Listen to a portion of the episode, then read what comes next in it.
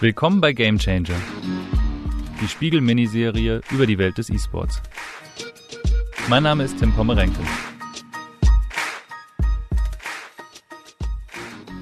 Die heutige Folge wird unterstützt von Aldi Talk. Mit den Jahrespaketen von Aldi Talk surfen und telefonieren Sie ein Jahr lang ab 58,19 Euro. Wählen Sie zwischen 12, 40 oder 100 Gigabyte Highspeed Internet inklusive LTE und AllNet Flat. Das Angebot gibt es bis zum 31.12. in jeder Aldi-Filiale.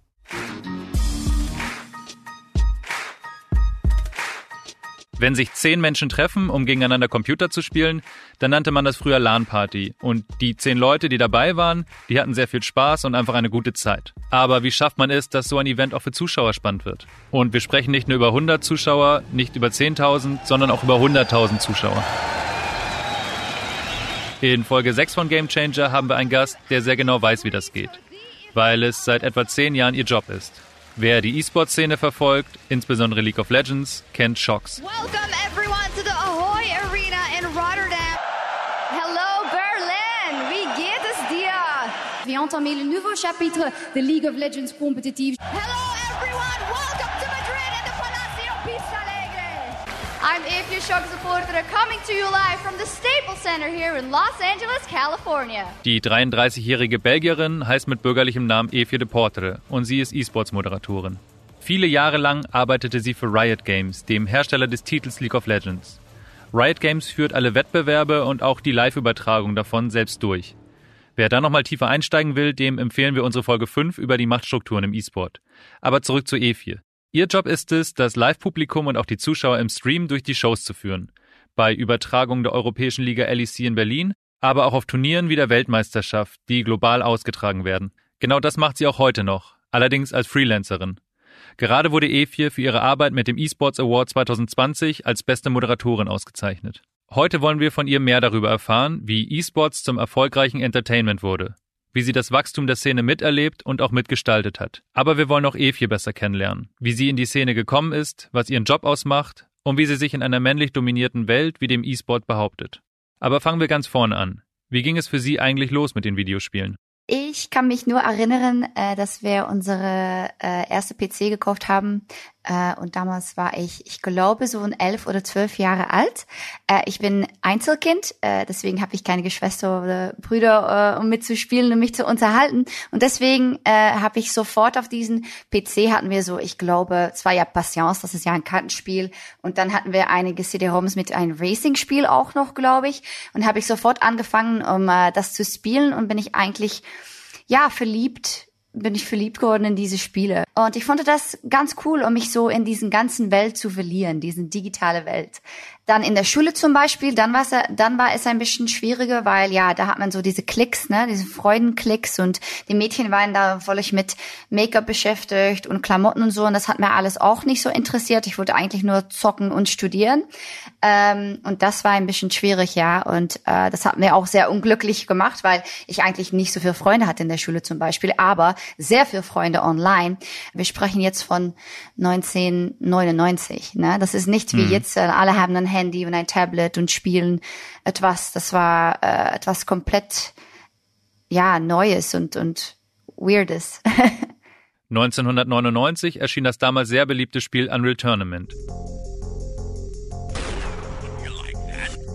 Ein Science-Fiction-Shooter mit Multiplayer-Modus. Die Spielerschaft wuchs ziemlich schnell und auch Evie war sofort begeistert. Später schaffte sie es sogar bis auf ein semi-professionelles Level.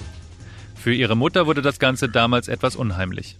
ich glaube, als 14-jährige Mädchen ähm, mich so konstant mit ja Leuten, die man nicht sehen kann, zu unterhalten äh, über das Internet. Das war für meine Mutti ein bisschen schwierig. Äh, ich habe damals auch mal gefragt, okay, Mutti, ich will gerne zum LAN-Party. Hat sie gefragt, ja, was ist das denn?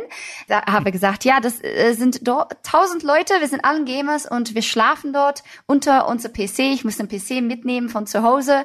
Und ja, und sie so, ja, sind das dann viele Junges? Nicht so, ja, hauptsächlich Junges, aber wir sind alle Freunde, wir gamen einfach. Das war natürlich ein, ähm, ein schwieriges Thema. Profi-Gamerin wurde Evie nicht. Im Studium wurde das Spielen immer weniger. Evie ging in Gänze-Uni. Sie studierte Geschichte und Journalismus. Geschriebenen Journalismus, wie sie betont. Ich hatte kein Interesse, um für die Kamera zu arbeiten. Ähm, geschrieben Journalismus studiert und mich dann auch noch spezialisiert in Sport, äh, Sportjournalismus. Aber der Start ins Berufsleben war nicht so leicht. Wie schafft man es, als Sportjournalistin den richtigen Einstieg zu finden? Ich hatte, ich hatte Angst. Ich weiß nicht, ich weiß nicht exakt, wie ich das erklären kann. Ich hatte Angst, in diese großen Branche reinzukommen. Natürlich auch eine, eine riesen Mannwelt, ne? Äh, mhm. Sport. Und ich, ich hatte so nicht gewusst, okay, wie, wie fange ich damit an? Ich kann doch nicht einfach einen Brief schreiben nach ja, Sportsat, das ist bei uns eine Sportsendung äh, zum Beispiel, oder Fußballzeitung oder so. Das geht doch nicht. Ich hatte wirklich Angst. Und damit ich angefangen, um wieder viel zu socken. Und dein, deine Alternative, die du überlegt hast, war dann direkt E-Sport oder wie war der Weg? Ich glaube, viele Leute haben das nach einer Universität oder nach einem ähm, ja, Hochschule oder so, dass man denkt, okay, ja, jetzt habe ich ein Diploma, aber muss ich jetzt anfangen mit mein Leben und bin ich äh, mhm. bis Ende mein Leben 9 to 5 und das war's denn und mhm. äh, ja, da hatte ich keinen Bock Bock darauf. Und wenn ich angefangen zu spielen wieder, äh, habe ich ein Spiel, also League of Legends ähm, bekommen via einen Tipp von einem von meiner alten Teamkollegen und das habe ich dann jeden Tag gespielt und nach einigen Monaten habe ich dann auch auf Twitch diesen professionellen League of Legends Competitions gesehen auf Twitch Twitch TV. Das war dann 2011 äh, ESL in Hannover und so. Und da habe ich gesehen, okay, es gibt hier auch ja eine ein ganz professionelle Szene. Äh, diese Leute spielen das alles professionell, wie ich das damals gemacht habe. Und dann habe ich gedacht, okay, vielleicht kann ich da dann überschreiben, weil für mich ist es auch Sport. Für mich ist es auch ähm, Competition und das habe ich dann so versucht. Mhm. Und da hast du auch erst mit dem Schreiben dann erstmal wieder angefangen. Ja, genau. Ähm, ich habe äh, eine E-Mail geschrieben nach ähm, zum Beispiel SK Gaming. Das ist ein großes deutsches Team. Die haben auch eine Website, war, wo man News finden kann über E-Sports und so. Und dann bin ich einfach angefangen zu schreiben, habe ich das einige Monate gemacht, ohne bezahlt zu werden übrigens. Äh, das war mhm. damals so. Und dann hat jemand mir gefragt, okay, hast du vielleicht Bock, um, äh, um eine Show zu präsentieren, von zu Hause aus mit Webcam oder um zum Beispiel nach Dreamhack zu reisen. Das ist ein Turnier in Schweden und damit eine Kamera und ein Mikrofon einfach Interviews zu machen mit den Pro-Spielern. Und dann habe ich gedacht, oh ja, warum nicht? Ich, warum nicht einfach? Ne? Mhm. Äh, dann habe ich das gemacht. Okay. Und hast du da schon zu dem Zeitpunkt gedacht, ach, das kann meine Zukunft sein in dem Bereich? Ja, eigentlich sehr, sehr schnell, weil äh, wenn man persönlich auf so ein Turnier ist und wenn man sieht, wie viele Leute da rumlaufen und was für ein Fans es da gibt und wie professionell alles geht, ich habe ja so, sofort verstanden, okay, E-Sports it's here to stay und es wird auch immer größer und deswegen habe ich ja mich auch für mich mich selbst sofort überlegt, okay, ich versuche hier hart zu arbeiten und ich versuche das durch, durchzukriegen, weil ich ich habe Bock drauf. Aber das war natürlich nicht so einfach, weil ich habe natürlich nicht so viel bezahlt gekriegt und meine Mutti hat natürlich gefragt, okay, äh, wieso habe ich dir dann sechs Jahre eine Universität bezahlt, äh, bezahlt, wann du äh, jetzt noch gamet? Und ich sage, ja, ah, ich game, aber das ist auch meine Arbeit, das ist was komplett anderes jetzt. Äh, das war natürlich schwierig. Wie sah denn die Szene damals aus? Man, also wenn man es jetzt kennt, ist es eine sehr große Veranstaltung, sehr gut besucht, sehr professionell. Da kommen wir noch hin. Aber wie sah mhm. das damals aus? Ähm, ja, es war riesig, aber nicht so professionell. Ich glaube, wir hatten natürlich auch das große Problem, dass wir keinen Respekt hatten, zum Beispiel von ähm, traditionelle Media und so. Das war immer, wir werden immer interviewt und es, äh, es gab konstant Artikel über wie wir alle Nerds sind und ähm, ja, so eine Sachen. Man hatte von Anfang gewusst, das wird hier größer und größer. Aber ja, alles war nicht so professionell. Dieses Studio war viel, viel kleiner. Wir hatten konstant technische Probleme. Man hatte Serverprobleme, alles eigentlich. Ich würde noch mal gern verstehen, wie man ähm, für etwas Neues wie ein E-Sport so ein überlegt, wie macht man so einen Broadcast? Wie macht man das unterhaltsam? Ich meine, man hat die Spiele, da sitzen zehn Spieler vor ihren Rechnern und jetzt möchte man daraus eine Show machen. Gab es da Vorbilder, die ihr gesehen habt, wo ihr gesagt habt, ah ja, so würden wir es gerne machen oder so wollen wir es gerne nicht machen? Äh, ich muss sagen, so am Anfang 2012, 2013, 14, selbst 15 war es mehr so, okay, wir gucken mal, was traditionelle Sport macht und wir versuchen das so zu machen. Wir versuchen auch so diesen selben äh, lass mal sagen, Schedule, ne? Fangt an, willkommen, dann haben wir einige Analysten, die bereiten uns vor auf das Spiel, dann haben wir das Spiel, dann haben wir ein Interview mit der Gewinner, äh, dann reden wir noch ein bisschen darüber, dann haben wir eine ein, ein Pause und dann geht's so weiter. Und äh, das war natürlich alles nach Vorbild von Fußball zum Beispiel. Es gibt da diesen riesigen Unterschied zwischen TV und Stream. Während im TV die Inhalte nur in eine Richtung gesendet werden, gibt es im Stream diesen Feedback-Kanal. Die Community reagiert im Stream direkt auf die Inhalte. Sie kommentiert, diskutiert und im besten Fall wird sie auch direkt gehört. Ja, wir haben zum Beispiel eine Verbindung mit unserem Publikum, dass man in traditionellen Sport das, das hat man nicht. Also natürlich jetzt gibt's mehr Live-Chats und so, aber diesen Twitch-Chat und YouTube-Chat und dass unsere Top äh, Spielen zum Beispiel Faker oder Perks eine Twitter-Account haben und dich antworten können zum Beispiel. Das kann man sich nicht vorstellen mit ein Cristiano Ronaldo oder ein Lionel Messi natürlich nicht, ne? Wir haben in E-Sports noch immer diesen Community-Gefühl, obwohl das so groß ist. So, wir machen hier allen was, ähm, was wir immer gemacht haben und wir sind unsere eigene Gruppe.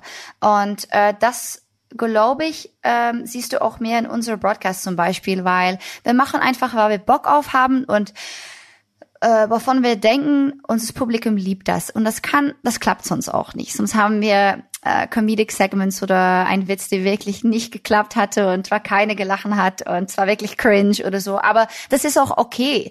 Wir wollen auch keine ESPN-Kopie sein. Wir wollen auch keine Sportshow-Kopie sein. Wir wollen äh, also diese Einflüsse sein, sind sehr, sehr wichtig, aber wir müssen uns auch davon distanzieren und differenzieren. Kannst du ein bisschen beschreiben, wie so der Spirit bei euch im Team war, als ihr angefangen habt, die ersten Shows zu machen und die ersten Broadcasts? Alles war für uns so, so spannend, obwohl es auch sehr schwierig war, aber also wir haben jedes Wochenende gearbeitet für ja drei, vier, fünf Jahre. Äh, wir hatten gar keine Urlaub ins Jahr, weil es hat, wir hatten immer Events und wir hatten auch Bock, Bock ähm, nach diesen Events zu reisen und so. Ähm, wir haben damals ein bisschen wie Rockstars gelebt, will ich sagen, weil äh, wir hatten diese crazy Shows, diesen crazy Adrenaline. Wir liebten E-Sports und äh, das macht für uns auch Spaß, um, um diese Finales anzugucken, um all diese Matches anzugucken. Dann äh, sind wir nach Korea geflogen, dann nach Amerika, haben wir das alles oh, erlebt. Es war so, so geil, äh, erste Jahre. Ähm, aber nach einer Zeit äh, beginnst du so auch zu denken, okay, das ist hier ein Traum, aber arbeiten wir vielleicht nicht ein bisschen zu viel, vor ein bisschen zu wenig und ähm, es ist allemal nicht ein bisschen zu krass. Kommt man da schnell in so eine Blase? Wenn du jünger bist oder wenn du deinen ersten Job bekommst, dann ist es ja, ich arbeite jetzt jeden Tag und ich schlafe nicht und es ist mir alles gut. Und das ist natürlich ein, ähm, ein Pitfall in E-Sports, aber auch in andere Branchen. Aber ich glaube, hauptsächlich in Tech im Tech-Business, ja. Äh, aber ich glaube, in Gaming und E-Sports ist das sonst ein bisschen gefährlich, weil du denkst, das ist so eine Traumjob und wenn ich zu Hause League of Legends oder andere Spiele spiele, das ist immer noch Arbeit. Aber dann denkt man auch, okay, aber was habe ich eigentlich diese Woche gemacht? Ja, ich habe eigentlich nur League of Legends angeguckt, auch zu Hause, auch nachts, äh, auch auf Twitter, ähm, auf Social Media und so. Das ist auch wichtig für deinen Job. Und du, du bist da eigentlich 24 Stunden pro Tag mit beschäftigt. Und das kann ein bisschen gefährlich werden, glaube ich, ähm, in diese Branche. Das Arbeitspensum wurde auch über die Jahre nicht weniger. Und besonders stressig sind nach wie vor die Wochenenden. Denn dann ist in der europäischen League of Legends Liga Spieltag. Das heißt, dass im Studio in Berlin, sowohl freitags als auch samstags, alle zehn Teams der Liga gegeneinander antreten. Welcome back, everyone, to the LEC studio. It is the final day of our Super Week, and for the teams, this is a chance to get a flying start on their road to Worlds. Äh, wir haben eine Deadline jedes Woche äh, und wir müssen auf Freitags und Samstags eine Show drehen von zehn Stunden, eine komplette Live-Show, die zehn Stunden lang unterhaltend ist. Zehn ist ein bisschen viel, aber lass mal sagen, sieben Stunden lang unterhaltend ist und äh, weil wir den Stories und den Narrative richtig erzählen und weil das Publikum interessiert ist, etc., etc., etc. Und das ist, das ist unglaublich krass, weil das hat man in keine andere Branche, glaube ich, als, ja, ich glaube Sport oder E-Sports. Sonntag nehmen wir dann frei, aber von Montag ab fängt es dann wieder an. Um, mit dem Produzenten sitzen wir dann zusammen und dann ist so die Frage, okay, was ist gut gelaufen letzte Woche, was ist schlecht gelaufen, äh, wie viel, wie war das Viewership zum Beispiel, ähm, äh, gibt es einige Community-Feedback oder ein internes Feedback, die wichtig ist. Äh, und dann fangen wir an, unsere Show zu bauen für die nächste Woche und gucken wir, okay, Float das alles gut? Machen wir ein Show für einen Hardcore-Viewers, die nur Analyse wollen? Oder machen wir ein Show für den Casual-Viewers, die nur äh, Reckless-Fan sind? Oder machen wir ein Show für jemand, die in der Mitte sitzt? Und dann ist die Antwort für allen. Äh, und das macht es auch wieder schwierig, weil man muss eine Show machen, die vor allen interessant ist. Und das ist sehr aufregend, aber auch sehr cool, wenn es dann klappt. Ihr habt mit eurem Broadcast äh, einen relativ langen Weg hinter euch. Ähm, ihr hattet auch Zeiten, da lief nicht alles immer rund. Da hattet ihr auch so ein bisschen ähm, äh, die eine oder andere Panne. Heute ist es so ein ganz neues ähm, Hochglanzprodukt, würde ich schon mal sagen. Also von der ganzen Anmutung. Auf so einem Weg, da muss man ja irgendwie lernen. Wie ist bei euch die Fehlerkultur? Ich glaube, eine von den Sachen, die schwierig ist oder war in Gaming, war, wir waren allen so sehr jung. Wir hatten noch keine Job gehabt. Das war unser erster Fulltime-Job. Und dann, ja, da muss man, da muss man ja viel lernen, was Feedback angeht und in ein Team arbeiten. Und das könnten wir alle nicht, weil wir hatten das noch nie gemacht. Und mhm. am Anfang hatten wir ja viel gestritten. Haben wir viel gestritten. Ja. Äh, ähm, und ja, wussten wir so nicht, wie wir wie wir weiterkamen. Und jetzt geht's viel, viel besser. Wenn es was gibt, dann haben wir eine offene Diskussion. Wir versuchen rüberzubringen, was wir wollen. Und ähm, das sieht man auch. Und ich glaube, das äh, sieht man auch in unserer LEC-Broadcast zum Beispiel jetzt. Mhm. Das ist eine sehr cooperative ähm, Team-Effort. Und das siehst du auch auf Broadcast, ähm, wie wir miteinander reden zum Beispiel, glaube ich. Die Kritik kommt nicht nur von interner Seite, sondern auch von außen. Und in so einer gut vernetzten Community kommt die Kritik auch mal ziemlich direkt und ziemlich hart auf einen zu. Ich glaube, als On-Air-Personality, als Moderatorin oder Kommentatorin bist du natürlich das Ansprechpunkt von äh, das Publikum. Ne? Die können dich immer anschreiben auf Twitter, äh, auf Instagram, auf äh, whatever, Twitch-Chat. Das ist auch okay. Das äh, macht Teil aus von einem Job, aber das ist ja nervig, weil da machst du eine Broadcast, warst du neun Stunden beschäftigt mit diesem Broadcast und nachher siehst du dann nur, was für eine scheiße, Entschuldigung, Produktion das ist in Europa und es gibt immer Pauses und die schreiben das immer zu mir oder zu meinen Kollegen und nicht zu den Producer oder zu Higher-Ups in Amerika natürlich. Du hast gerade schon mal gesagt, du bist eines der Gesichter dieser Show. Für viele, die lange dabei sind, das Gesicht du bist eine, eine Projektionsfläche, wenn jemand irgendwie Kritik hat, wenn jemand das cool findet, für alles Mögliche. Ähm, auf jeden Fall bist du jetzt da, wo du nicht hin wolltest, vor der Kamera. Gab es irgendwo einen Punkt, wo du gesagt hast, okay, jetzt fühle ich mich hier wohl? Es ist schwierig, weil komplett wohl vor der Kamera fühle ich mich nicht, aber das heißt dann auch nicht, dass ich es nicht cool finde. Also ich habe Bock, diesen Broadcast zu machen. Ich habe auch viel gelernt in den letzten Jahren. Äh, ich bin selbstsicher und so, aber ähm, muss auch sagen, das war nicht, ich will nicht vor der Kamera stehen, das war, das war, da habe ich noch nicht über nachgedacht. Also das hatte ich mir noch nicht vorgestellt. Ich war auch äh, kein Girls Girl zum Beispiel. Ich war nicht so selbstsicher. Ich hatte kein Interesse in Klamotten und so und von Make-up wusste ich auch nicht so ab und deswegen war es alles so neu und unerwartet. Ich hatte am Anfang auf Twitter in 2012 ja 100 Follower und dann war es 500, dann war es 1000 und mittlerweile ist es viel mehr. Aber ich bin da so Schritt für Schritt mit umgegangen. Ähm, und ich habe das sowas gelernt und dann aus 100 Kommentare hatte ich dann zum Beispiel zwei, die sagten, was siehst du scheiße aus oder was trägst du jetzt oder was siehst du müde aus. Äh, und dann eine oder drei Monate später waren es dann 3000 Folge und da waren es 80 Leute, die das gesagt haben. Äh, und das, das ist immer schwierig geblieben. Und das ist jetzt auch noch schwierig. Wenn du Unsicherheit spürst, äh, wie gehst du damit um?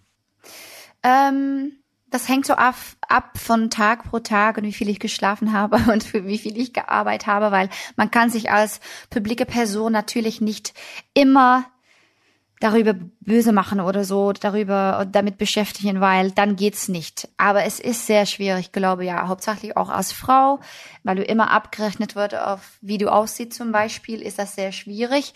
Aber normalerweise denke ich, okay, ja, du kannst nicht you, you can't please everyone anyway. Äh, mhm. So, also warum soll ich das versuchen?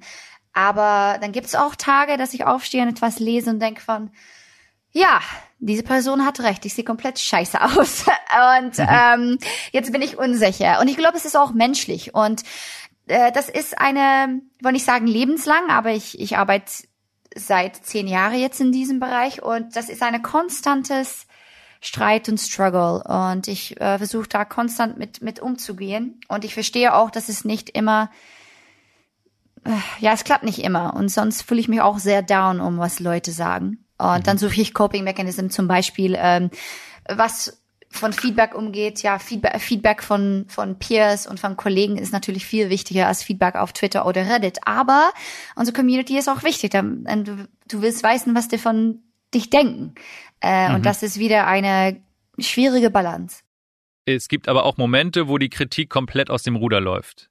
Besonders heftig wurde es vor einigen Wochen im Vorfeld der League of Legends Weltmeisterschaft.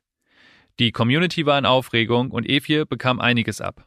Wegen der Corona-Pandemie konnten die englischsprachigen Broadcast-Teams nicht nach China reisen. Also wurde sich die Übertragung zwischen Europa und Nordamerika aufgeteilt. Aus dem europäischen Studio kam das Programm vor den Spielen, danach übernahm Nordamerika. Was bedeutete, dass Shocks die Moderation vor den Spielen machte und nicht ihr nordamerikanischer Counterpart.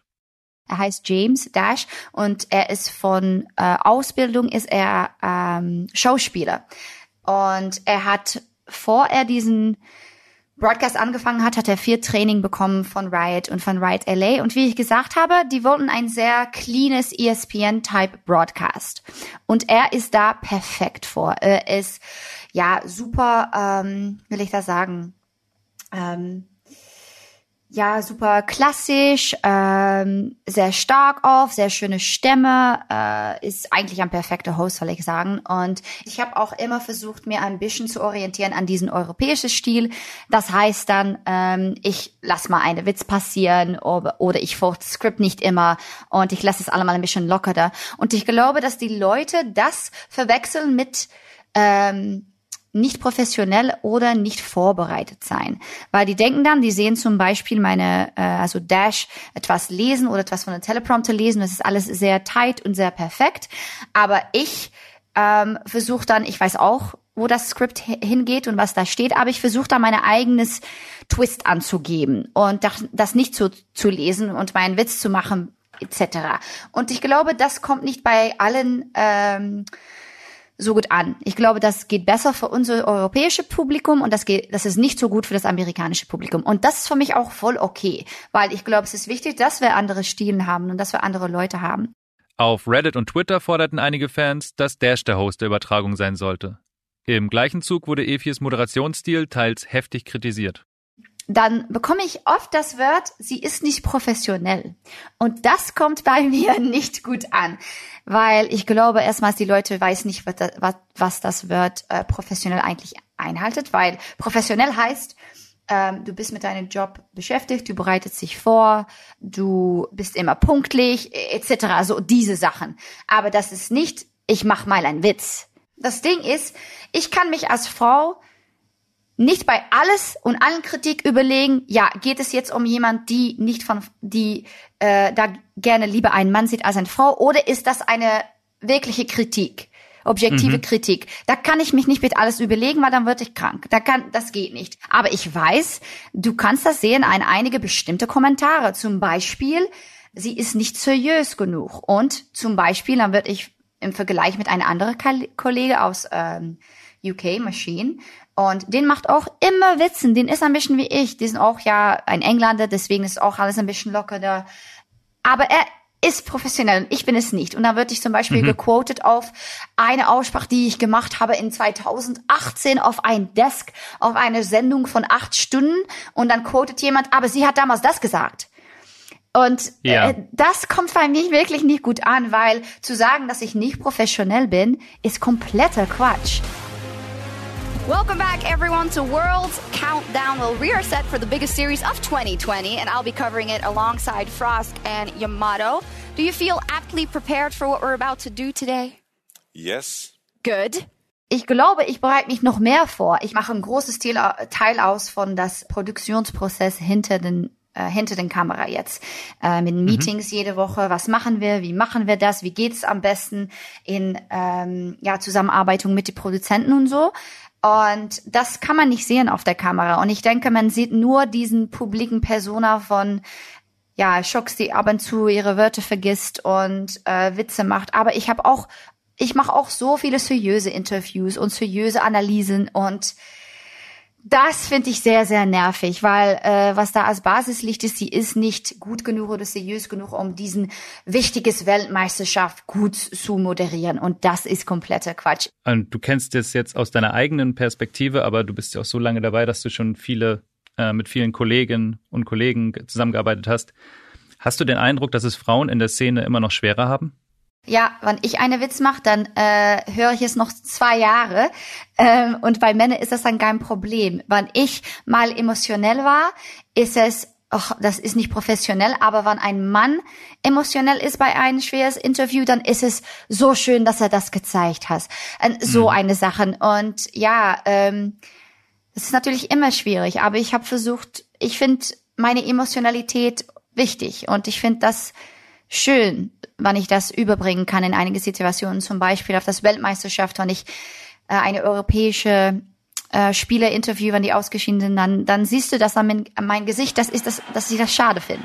Today, um, FunPlus Phoenix played better. They deserved it.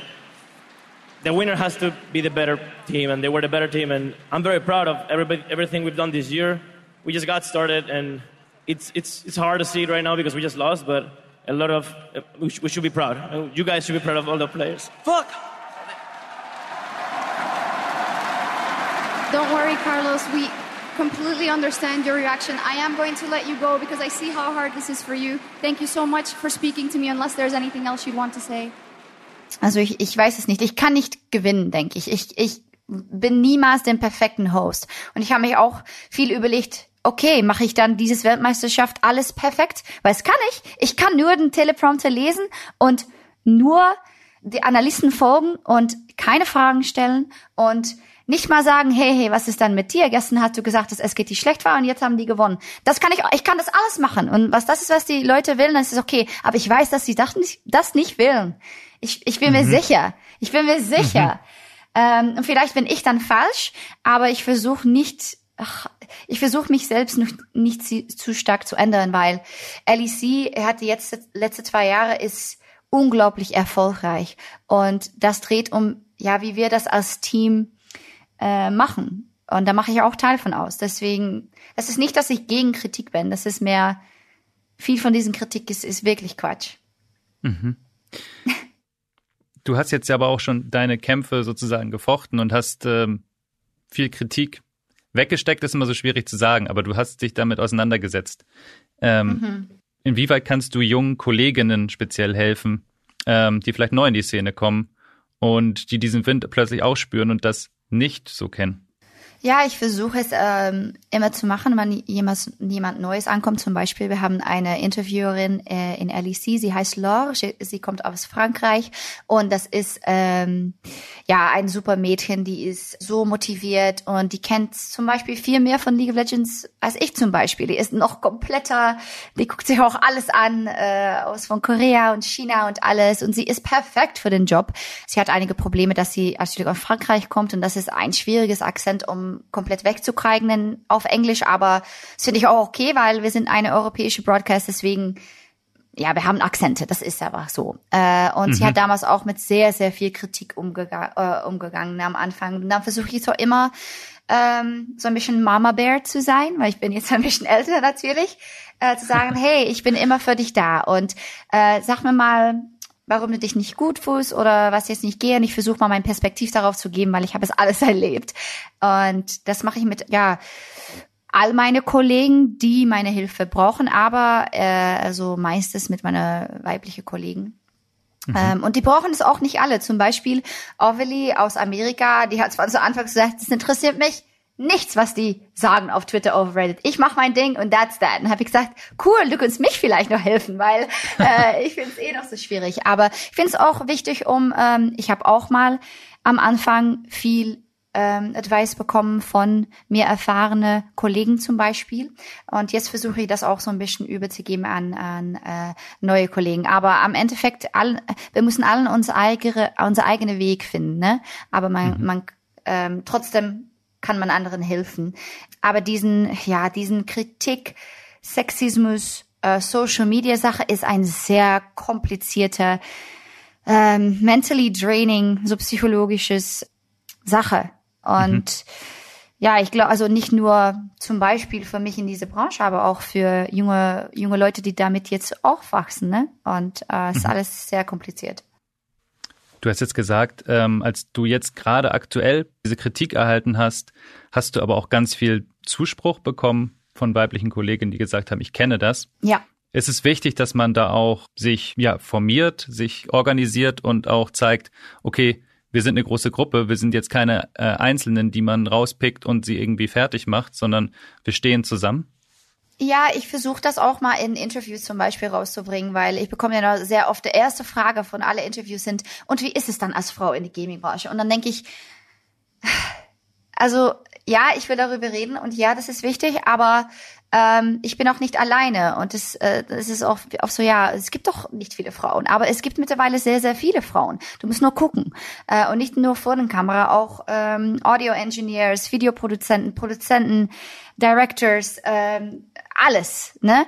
Und ich finde es schwierig, dass wir das auch mal deutlich machen. Wir sind hier und wir sind hier allen und wir bleiben hier auch allen. Aber auch, wann dann etwas passiert und wann du siehst, dass eine Frau ähm, zum Beispiel wie ich für eine Woche oder äh, andere Kollegen wirklich schlechte Kommentare bekommt und du siehst, das kommt wirklich aus einer äh, falsche, äh, falsche Ecke oder ein falsches Perspektiv und ein äh, sexistisches Perspektiv, dann ist es auch wichtig, dass du und andere Kollegen, aus männliche Kollegen, dazu etwas sagen. Und früher mhm. hatten die das nicht gemacht, aber jetzt machen die das. Und das finde ich auch sehr gut und äh, sehr wichtig. Das passiert schon. Ja, das passiert schon. Ähm, und ja, ich fühle mich auch sehr, sehr ähm, akzeptiert in meiner ja, Gruppe zum Beispiel mit Kommentatoren und alles, aber es ist nicht überall so natürlich. Ja. Die ExpertInnen und ModeratorInnen haben in der E-Sports-Community großen Einfluss. Über Twitter erreichen sie viele 10.000 Menschen. E4 hat mehr als 500.000 Follower auf Instagram, auf Twitter sogar mehr als 720.000. Du hast es schon erzählt, deine Twitter-Follower werden mehr und äh, du bist selbst zu einer Personality geworden. Ähm, wie wichtig ist das für dich, dass du deine Kanäle und deine, äh, deine Reichweite auch nutzt, um ähm, andere Themen zu setzen? Ja, ich sage es wieder, aber es ist wieder eine Balance. Ich äh, versuche zum Beispiel nicht so viel zu reden oder nicht zu reden, gar nicht über äh, Religion zum Beispiel oder auch nicht so viel über Politik. Und das ist schwierig, weil natürlich heute Tage in, in diesen Welt und ja auch früher natürlich, aber ich glaube in den letzten Jahren noch viel stärker, habe ich so viel, worüber ich reden will. Aber es ist nicht immer gut für mein publikes Brand, um das zu machen. Also das mache ich dann eher privat, weil äh, es geht auch um Mental Health zum Beispiel. Und wann man sich dann wann man dann so etwas schreibt oder, oder darüber diskutiert, dann, ich kann das nicht abschalten abends. Ich kann nicht sagen, okay, jetzt rede ich nicht mehr darüber. Ich bin da ko konstant mit beschäftigt. Deswegen habe ich mich für mich selbst und ich weiß, äh, dass nicht allen das hören wollen, weil dann denken sie, okay, du hast eine Plattform, deswegen musst du sich für alles einsetzen. Aber das kann ich auch persönlich nicht, weil dann schlafe ich auch nicht mehr. Ähm, aber mhm. ja, es gibt auch bestimmte Sachen, wo äh, ich immer überrede. Zum Beispiel ähm, Sexismus in E-Sports-Branche und Gaming oder ähm, zum Beispiel E-Sports als Sport oder ähm, dass Gaming eine Krankheit ist und, und so eine Sachen. Das finde ich auch alles sehr, sehr wichtig. Aber es ist sonst ein bisschen, es ist viel, es ist viel. Es ist schwer äh, zu weisen, dass du so eine Plattform hast und dass du so eine Kraft hat. Ähm, mhm. Aber es ist wieder ein Balance. Aber ich finde natürlich sehr, sehr wichtig. Und ich, ich habe auch so Tage, dass ich denke, oh, jetzt, oh, jetzt rede ich über alles. Und dann mache ich so eine Instagram-Story und bin ich komplett begeistert, auch über diesen Maskenpflicht zum Beispiel, ähm, die ich auch sehr wichtig finde und so. Aber dann gibt es auch Tage und Wochen, dass ich sage, jetzt geht's nicht.